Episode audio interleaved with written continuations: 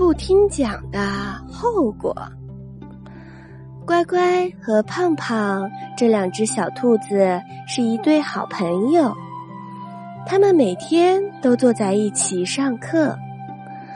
乖乖是个听讲的好孩子，上课啊非常的认真。胖胖却很不喜欢听讲，每天上课都折纸飞机。这一天，小熊老师带着同学们。到野外露营，中午小熊老师让大家去采一些蘑菇当午餐。乖乖第一个回来了，他采了整整一篮子的蘑菇。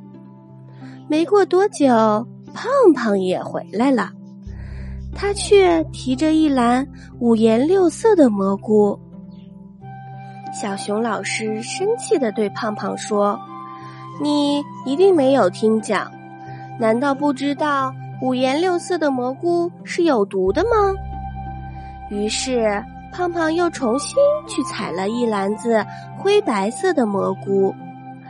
天渐渐的黑了下来，胖胖迷路了，他害怕的坐在地上哭了起来。这时，有人在叫他。胖胖，胖胖，你在哪里？胖胖抬头一看，原来是乖乖找他了。